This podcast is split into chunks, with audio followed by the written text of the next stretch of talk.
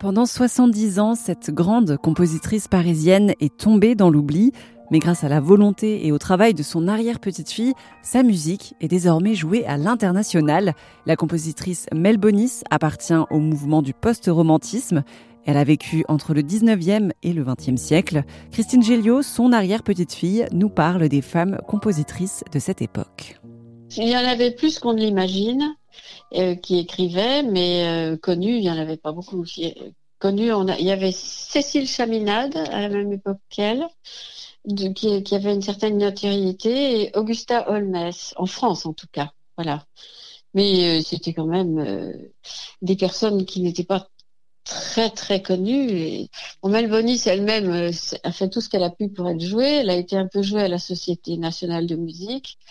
Si vous regardez sur le site, on voit toutes les traces de concerts de son vivant. Il y en a quand même eu un petit peu.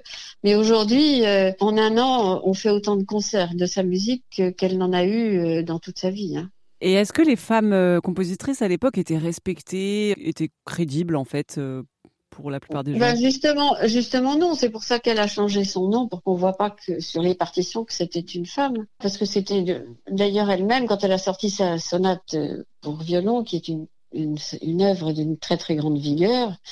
Euh, elle a eu pour critique ouvrage de dame, enfin, je sais pas si vous imaginez. Ouais.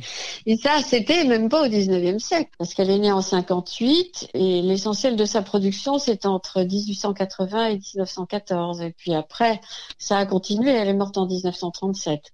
Donc elle a vécu la Première Guerre mondiale, est-ce que ça a eu un, un impact euh, sur sa vie? Bien sûr.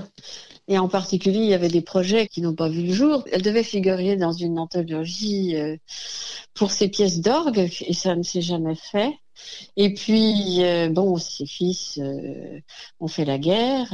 bon, je sais qu'elle s'est occupée aussi de bonnes œuvres, enfin, voilà. C'était Christine Géliot, l'arrière-petite-fille de la compositrice Melbonis pour Airzen Radio.